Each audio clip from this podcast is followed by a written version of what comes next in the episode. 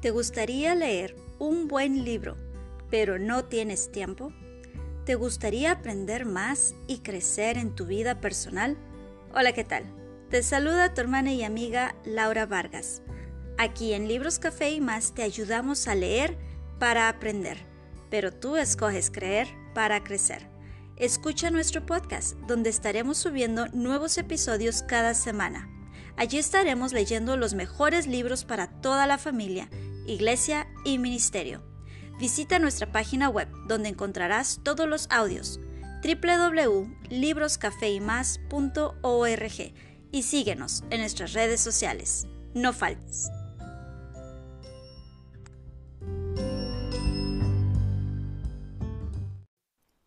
Y bien, este es el capítulo número 7 y quiero advertirles que el contenido es acerca de la intimidad. Si usted lo está escuchando, tiene niños, tiene a sus hijos, tiene jóvenes, pues eh, les voy a pedir que por favor lo escuchen más tarde.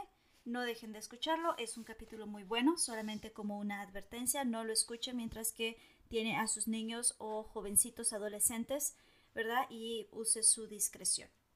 Capítulo número 7. El título lleva Reservando un cuarto. Segmento número 1. Intimidad. Realmente no somos personas que acampamos. Así que cuando nos dijeron que teníamos que llevar bolsas de dormir a una conferencia misionera donde nos habían invitado a hablar en Centroamérica, tuvimos que ir a la tienda para comprar dos. También, porque no somos personas que acampamos, no sabíamos que las bolsas de dormir estaban clasificadas para las temperaturas exteriores. Así que cuando salimos de la tienda con dos bolsas de dormir para Alaska, no teníamos ni idea lo que nos habíamos hecho a nosotros mismos. Unos días después llegamos a Costa Rica, al campamento donde se iba a llevar a cabo la conferencia y donde estaríamos hospedados. Situados en el bellísimo paisaje como lo que se encuentra en Centro y Sudamérica, el campamento en sí era más rústico de lo que habíamos anticipado. Cruzando la calle había una granja grande de pollos que proveía un penetrante perfume. Asimismo, llamadas muy de mañana que nos despertaban. Las puertas y ventanas para cada cabaña estaban abiertas. Como quien dice, no había puertas y ventanas, y las iguanas parecían apreciar el fácil acceso a los cuartos y la capilla. Nuestro anfitrión nos dio botellas de agua con severas instrucciones de no tocar el agua de los lavabos. La conferencia en sí fue refrescante. Fue un gozo escuchar lo que Dios estaba haciendo a través del trabajo misionero por toda América Central, y fue nuestro privilegio poder servir a los misioneros que se habían reunido para la conferencia. Sin embargo, cada noche era infernal. Aún después de la caída del sol, el calor y la humedad eran abrumadores. Y eso sin estar adentro de una bolsa de dormir para temperaturas bajo cero por lo que decidimos dormir encima de nuestras bolsas de dormir en vez de adentro de ellas. Esa idea, sin embargo, perdió su encanto cuando apagamos los focos y las cucarachas voladoras se avivaron. Sin cobija éramos blancos fáciles y frecuentes. Nuestra próxima solución era bajar las cortinas de los marcos vacíos de las ventanas y usarlas como sábanas.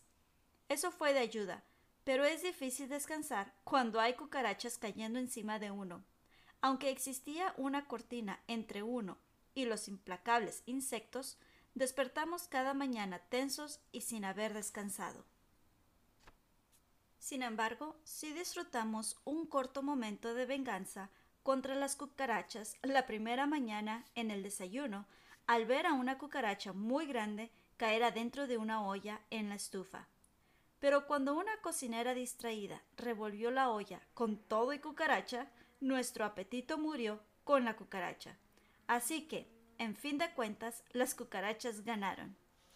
Además de dulces recuerdos de tiempos compartidos con misioneros durante la conferencia, una bendición adicional fue que pudimos conocer al misionero Ed Bordel, quien ha servido en Costa Rica ahora por más de 25 años.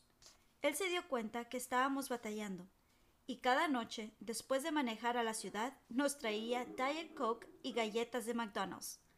Cuando uno está en el extranjero, McDonald's siempre parece como una comida que consuela, aunque no sea su restaurante de preferencia en Estados Unidos.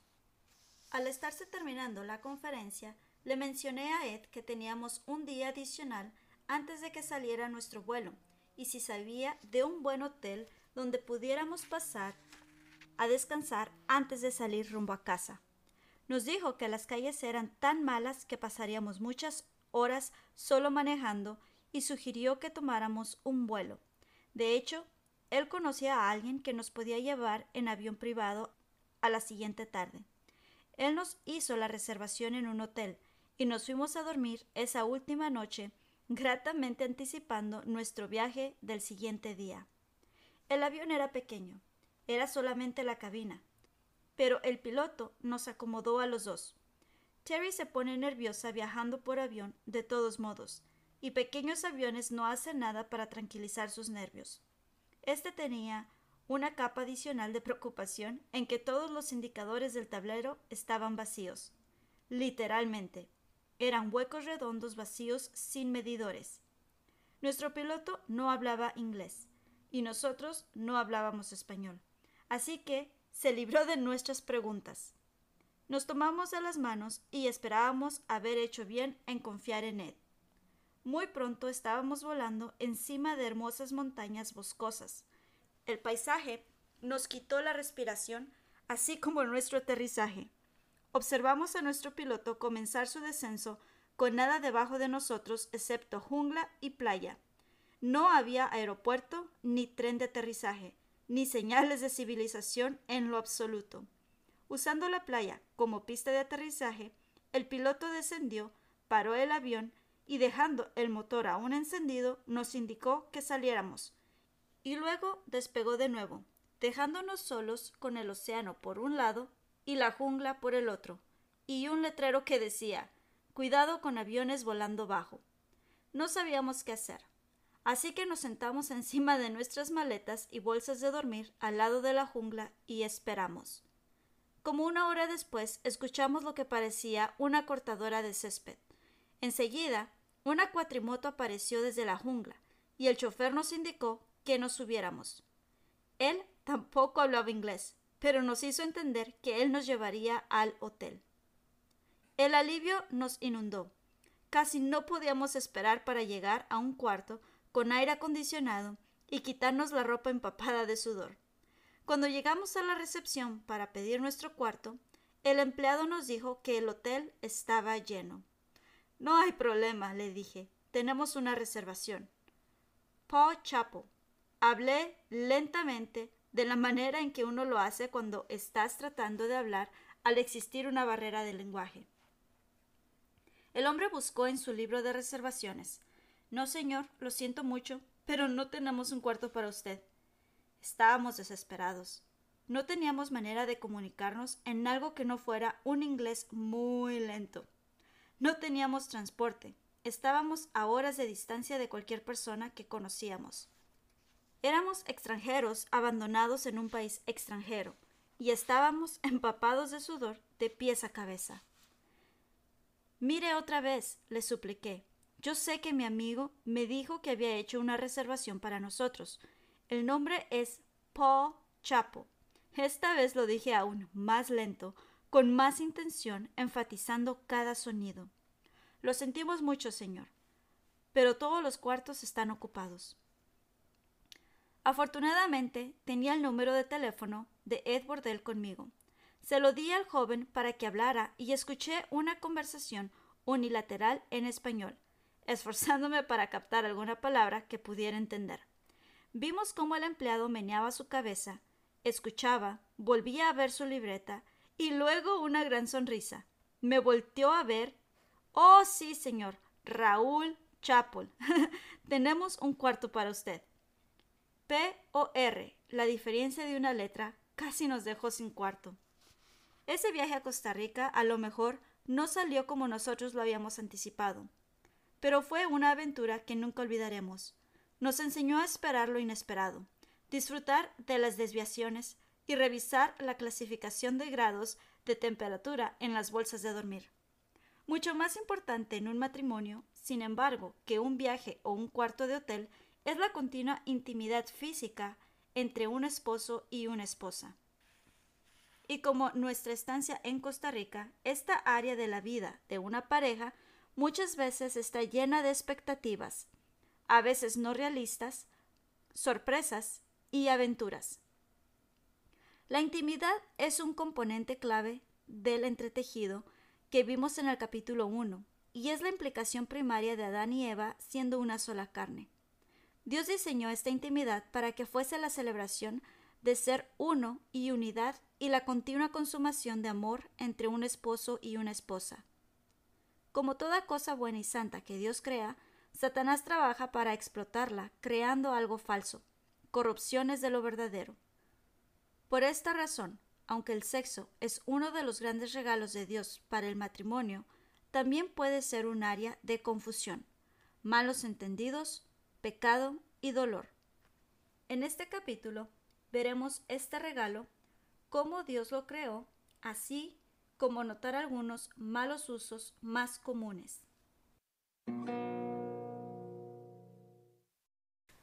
Segmento número 2.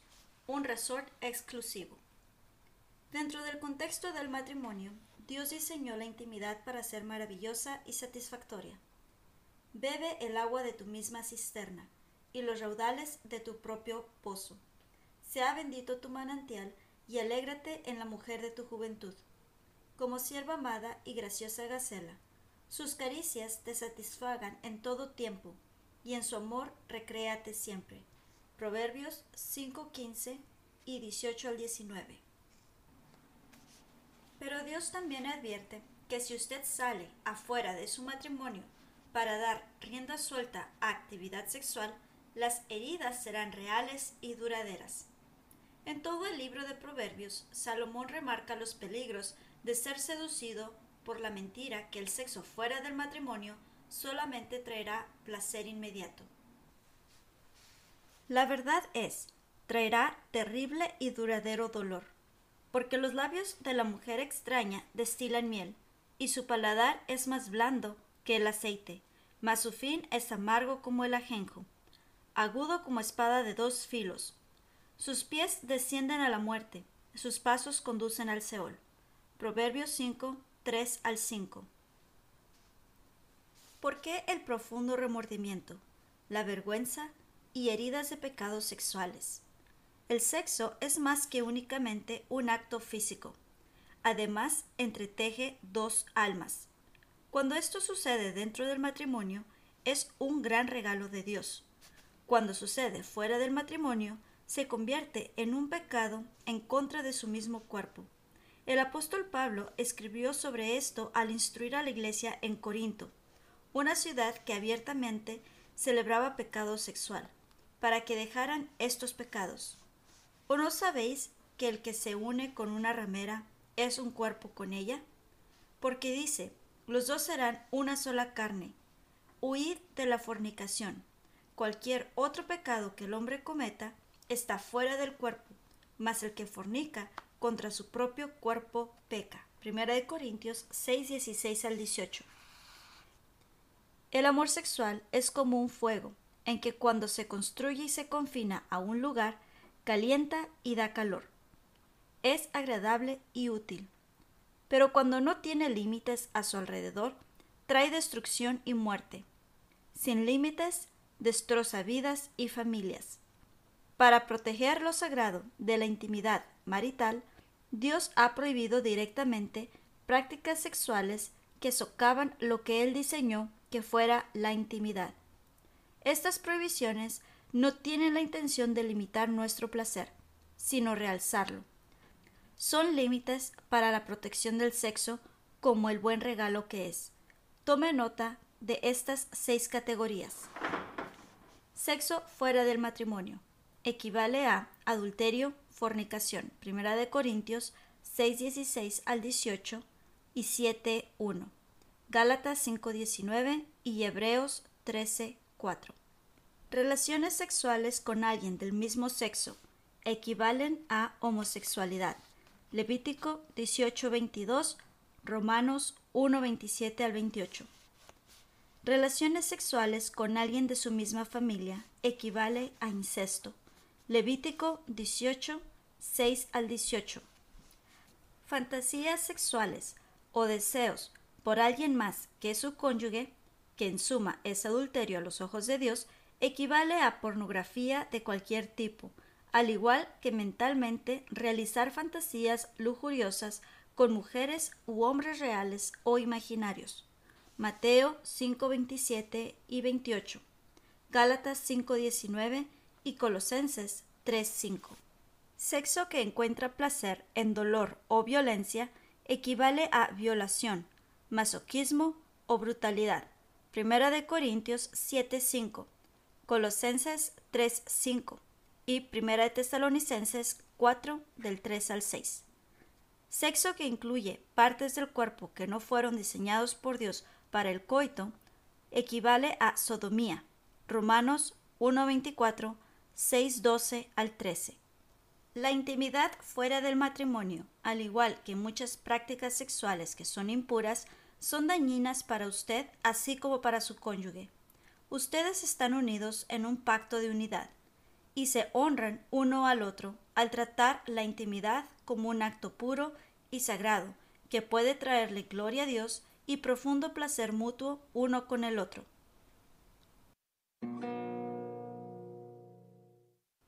Segmento número 3.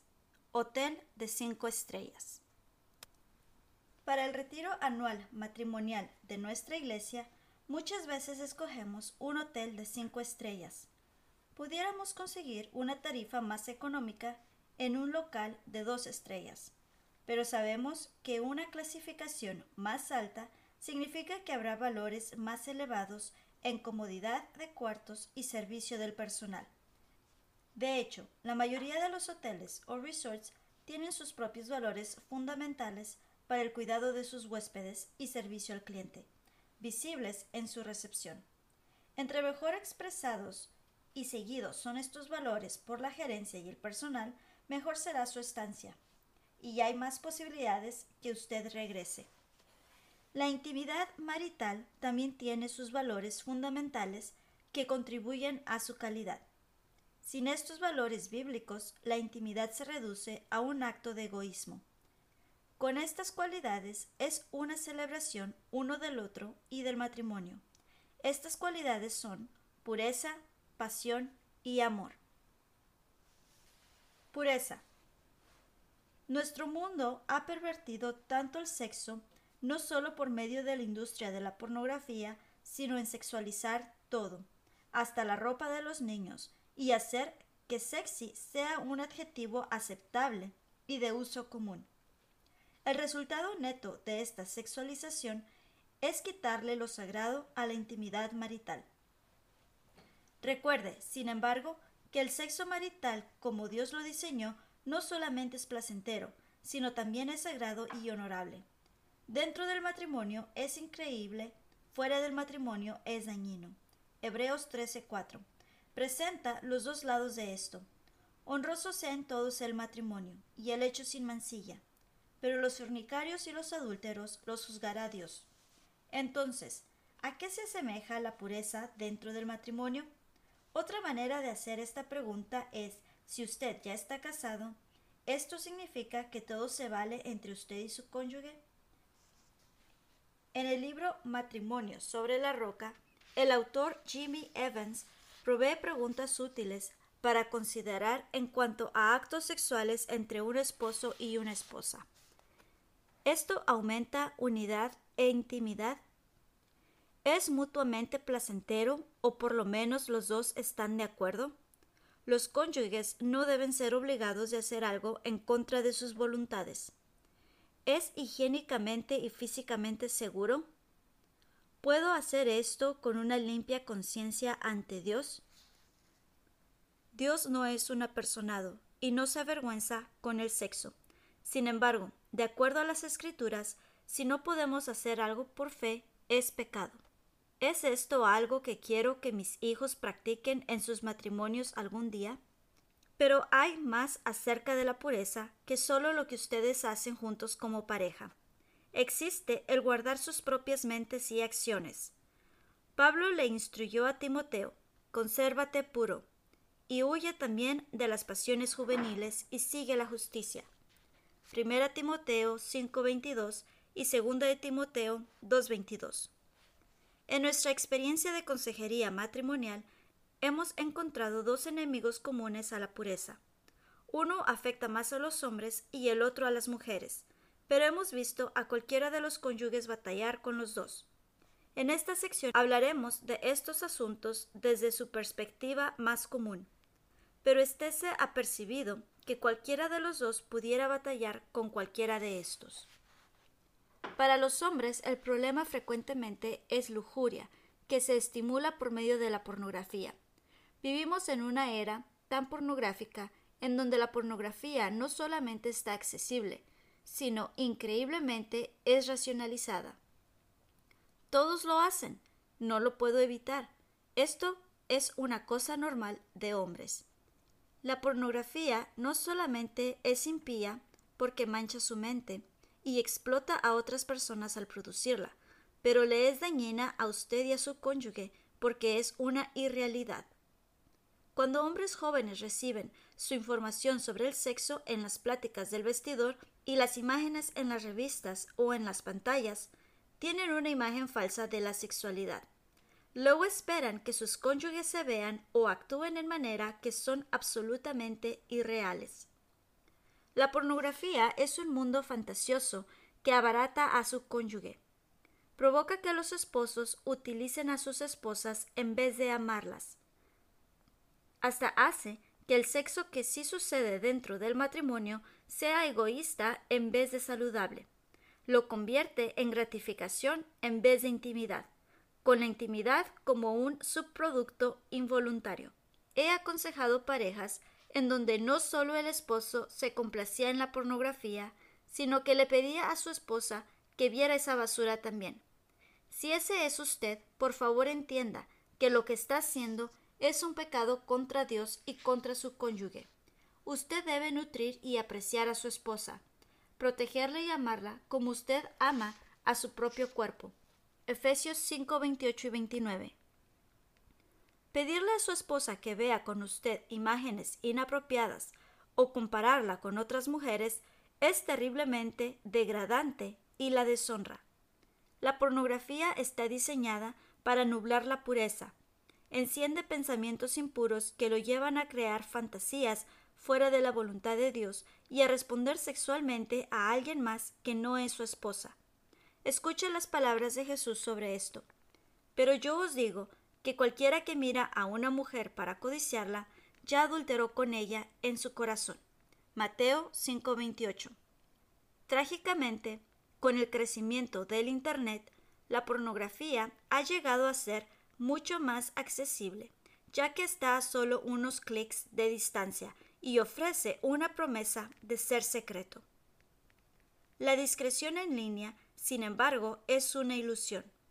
Sin importar dónde se lleva a cabo la conducta inmoral, será expuesta y traerá destrucción a la vida de un hombre. Proverbios 9:16 al 18 nos advierte de pecado sexual secreto. Dice, a cualquier simple, ven acá. A los faltos de cordura dijo, las aguas hurtadas son dulces, y el pan comido en oculto es sabroso. Y no saben que allí están los muertos, que sus convidados están en lo profundo del Seol. Si usted se inmiscuye en pornografía de cualquier tipo, tiene que salirse, y como cualquier pecado que florece en lo secreto, necesitará ayuda. Hable con su pastor con un hombre 20 o más años mayor que usted, con alguien que le pueda ayudar a liberarse. Y tengo la seguridad de saber que la libertad está al alcance. Tito 2.11 al 12 nos dice que la gracia de Dios nos enseña a negar la impiedad y los deseos mundanos para poder vivir justa y piadosamente en este siglo.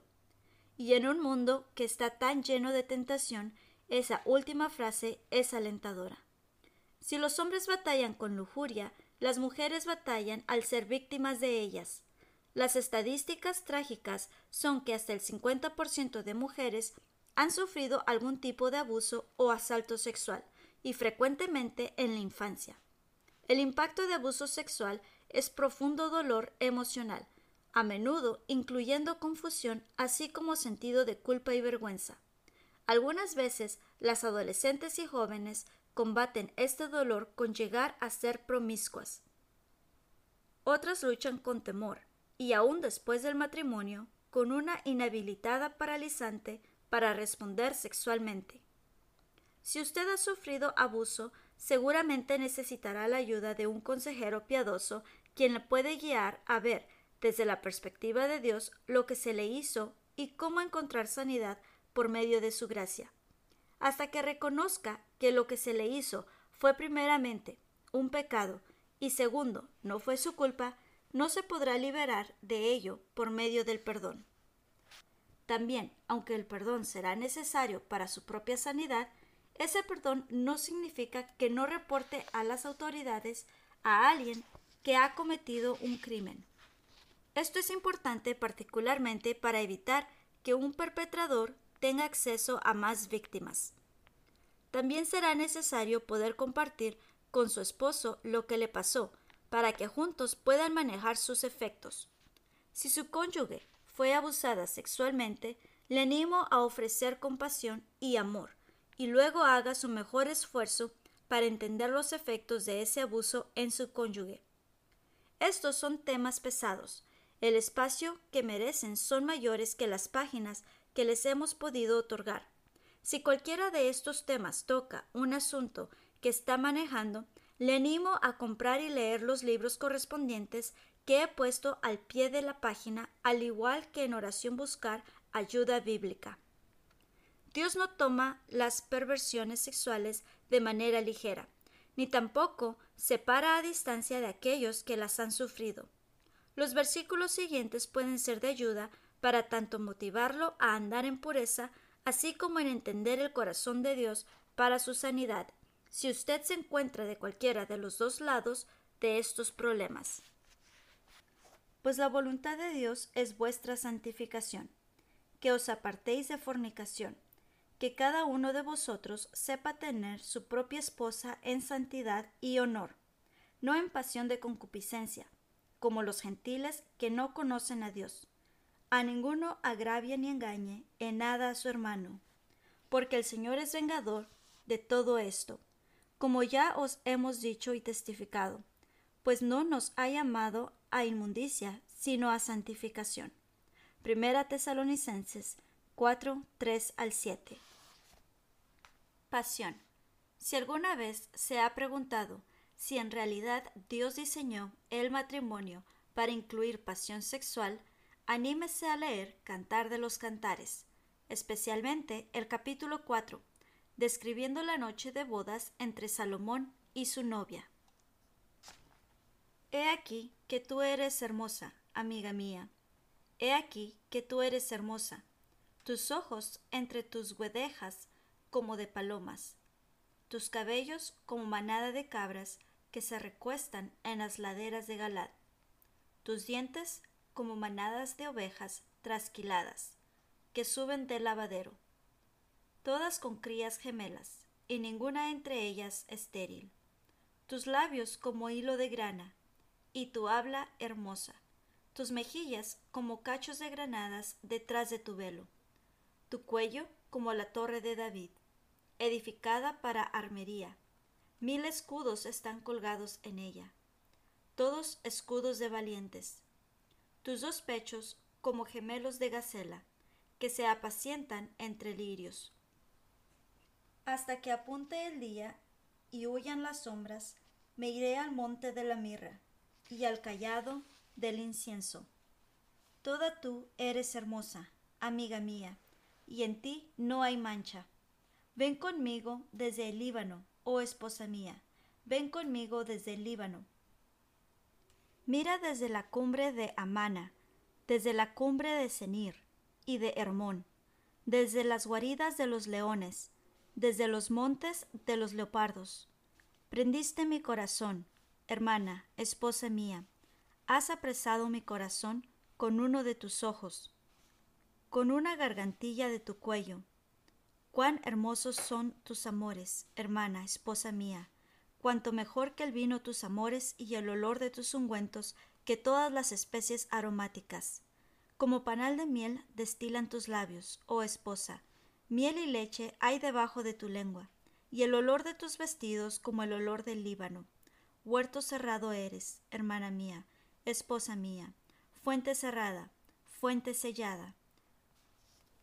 Tus renuevos son paraíso de granados, con frutos suaves, de flores de aleña y nardos, nardo y azafrán, caña aromática y canela, con todos los árboles de incienso, mirra y aloes, con todas las principales especies aromáticas, fuente de huertos, pozo de aguas vivas, que corren del Líbano. Levántate, Aquilón, y ven, Austro, soplad en mi huerto, despréndanse sus aromas, venga mi amado a su huerto, y coma de su dulce fruta. Cantar de los Cantares 4 del 1 al 16.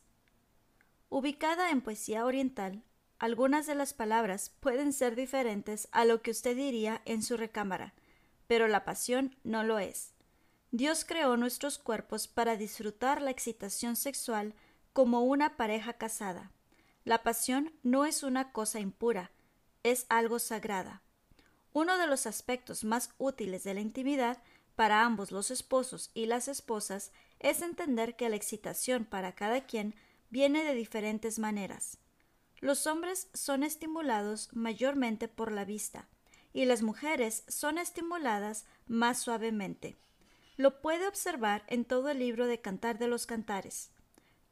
Durante su noche de bodas en el capítulo 4, al igual que sus próximos momentos de hacer el amor, Salomón es gentil y tierno antes de y después del sexo. Comienza lentamente describiendo con pasión creciente a su novia qué tan hermosa es para él, suavemente tocándola y besándola. Ella responde a su ternura disfrutando estos momentos tanto como él lo disfruta. Cantar de los Cantares 4.16 son las únicas palabras en este capítulo dichas por la esposa de Salomón. Levántate, Aquilón, y ven austro, soplad en mi huerto, despréndanse sus aromas, venga mi amado a su huerto y coma de su dulce fruta. Malos entendidos e insatisfacción vienen cuando un esposo o esposa toma por sentado que su cónyuge es excitado de la misma manera que él o ella lo es. Un esposo que no entiende la necesidad de su esposa de ternura causará que su esposa se sienta usada y frustrada. De manera similar, una esposa que no entiende la necesidad de su esposo por frecuencia y estimulación visual causará que su esposo se sienta degradado y no amado. Hablando Terry, una diferencia entre los hombres y las mujeres en intimidad que me tomó tiempo entender es el escenario. La mayoría de las mujeres prefieren un ambiente romántico y un momento perfecto para relajarse y celebrar su matrimonio. La mayoría de los hombres, sin embargo, encuentran que el sexo es una gran manera de relajarse, aun durante temporadas estresantes de la vida. Entendiendo la diferencia, nos ha ayudado a ser más comprensivos de las necesidades uno del otro. Desde una perspectiva personal, este entendimiento también me ha ayudado a anticipar las necesidades de mi esposo y me ha dado un mayor deseo de crear romance para hacer que estos tiempos sean agradables y satisfactorios para ambos. Aparte de tiempos especiales de ayuno o necesidades físicas, la intimidad marital debe ser regular entre el esposo y la esposa. La intimidad no solo es un acto sagrado para celebrar unidad, es una confianza en donde está poniendo su cuerpo a la disposición de su cónyuge. El marido cumpla con la mujer el deber conyugal y asimismo la mujer con el marido. La mujer no tiene potestad sobre su propio cuerpo sino el marido, ni tampoco tiene el marido potestad sobre su propio cuerpo sino la mujer. No os engañéis el uno al otro, a no ser por algún tiempo de mutuo consentimiento, para ocuparos sosegadamente en la oración.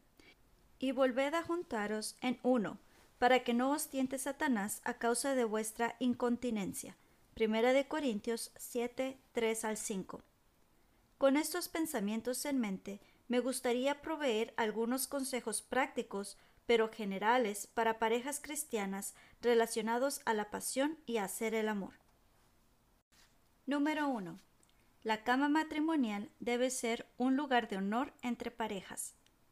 Esto ya lo vimos en Hebreos 13:4, pero quiero enfatizar aquí que una pareja debe orar para que Dios fortalezca su matrimonio, incluyendo la intimidad que Él les ha dado.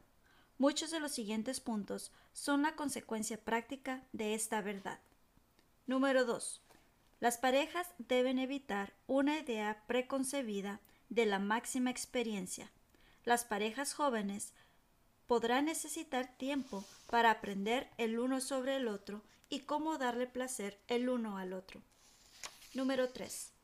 El coito está diseñado por Dios como una expresión de amor. Si las parejas se trataran en todo su matrimonio como se tratan en la luna de miel, realzarían grandemente su acto de amor. Número 4. Tiempos regulares de citas y recordar ocasiones especiales hará depósitos en el corazón de su cónyuge, que se recordarán durante los momentos íntimos, haciendo de la intimidad sexual una celebración de un amor más lleno y atrayendo los corazones de ambos uno hacia el otro durante la intimidad. Ustedes no pueden ser ásperos o condenatorios uno del otro en la tarde y esperar hacer el amor sin egoísmo por la noche. Número 5. Los esposos deben trabajar para mantener una actitud positiva hacia su vida íntima. El hacer el amor no se trata principalmente de su apariencia tanto como de su actitud hacia el matrimonio y las necesidades de su cónyuge. Número 6. Un esposo debe amar a su esposa por quien es como persona. Muchas veces escuchamos a las mujeres decir, Él solo es amable conmigo cuando quiere sexo. Número 7. Un esposo no debe usar frases vulgares de la sociedad para expresar sentimientos a su esposa en cama. Esto se siente degradante para ella, aunque él lo quiera decir como un cumplido. Número 8. Un esposo debe aprender a ser lento y gentil en sus caricias. Si dos personas se aman y se controlan pacientemente mientras satisfacen a su pareja, aprenderán a cómo otorgar placer uno al otro y encontrarán placer mutuo durante estos tiempos. Número 9. Gestos tiernos comunican aprobación, aceptación y amor. Cantar de los Cantares 2.6 y 8.3 hablan del deseo de la esposa por el abrazo de su esposo. Número 10. Dios instruye al esposo a vivir con su esposa sabiamente, dando honor a la mujer. Primera de Pedro 3:7. Aprenda sus necesidades, esté apercibido de su salud y esté dispuesto a mostrarle honor a ambos. Número 11. Amabilidad verbal y cumplidos de un esposo en momentos no sexuales, tanto como en lo íntimo, son críticos para que una esposa reaccione con entusiasmo durante momentos íntimos. Número 12. La privacidad absoluta es vital. Esto se refiere a la privacidad física durante el acto de amor, al igual que la privacidad sobre el tema en todo tiempo. Ni el esposo ni la esposa debe discutir la intimidad de su matrimonio con nadie más. La única excepción puede ser con consentimiento mutuo para consejería. Número 13. El jugueteo previo o el jugueteo amoroso es esencial para hacer el amor sin egoísmo. 30 minutos más o menos realmente permite a los dos la preparación emocional y física para intimidad. Esto puede incluir masajes suaves y el toque físico. Número 14. Una esposa debe instruir verbalmente a su esposo en cuanto a sus necesidades. Mientras el esposo toca a su esposa íntimamente, ella le puede animar con actos de cooperación o postura en maneras que le señalan a él su aprobación. Número 15. la amabilidad siempre debe prevalecer al hacer el amor. Aún en tiempos de movimientos físicos fuertes, el amor se demuestra en amabilidad. Amor. El pasaje mejor conocido sobre el amor en las Escrituras es 1 de Corintios 13. Ya vimos este pasaje en relación al cuadro más grande de amor comprometido en el matrimonio, pero tome unos momentos para leer sus versículos claves de nuevo, aplicándolos al amor expresado durante la intimidad marital. El amor es sufrido, es benigno, el amor no tiene envidia, el amor no es jactancioso, no se envanece, no hace nada indebido, no busca lo suyo, no se irrita, no guarda rencor, no se goza de la justicia, mas se goza de la verdad. Todo lo sufre, todo lo cree, todo lo espera, todo lo soporta. Primera de Corintios 13, del 4 al 7. El amor en la recámara es más que el acto sexual en sí. Es también amabilidad, pureza y sacrificio hacia su cónyuge es estar dispuesto a dar de su tiempo en una manera que despierta las pasiones y cumple con las necesidades de su pareja, así como honrar las preferencias, conciencia y necesidades de su cónyuge.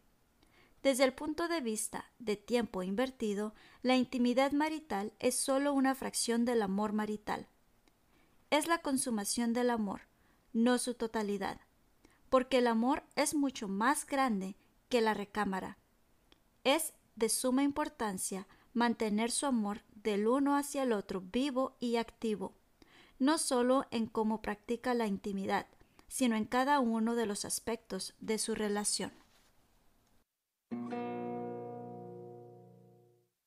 Segmento número 4. Aquí cerca de la luz de la fogata. En nuestro hogar tenemos una chimenea en la sala.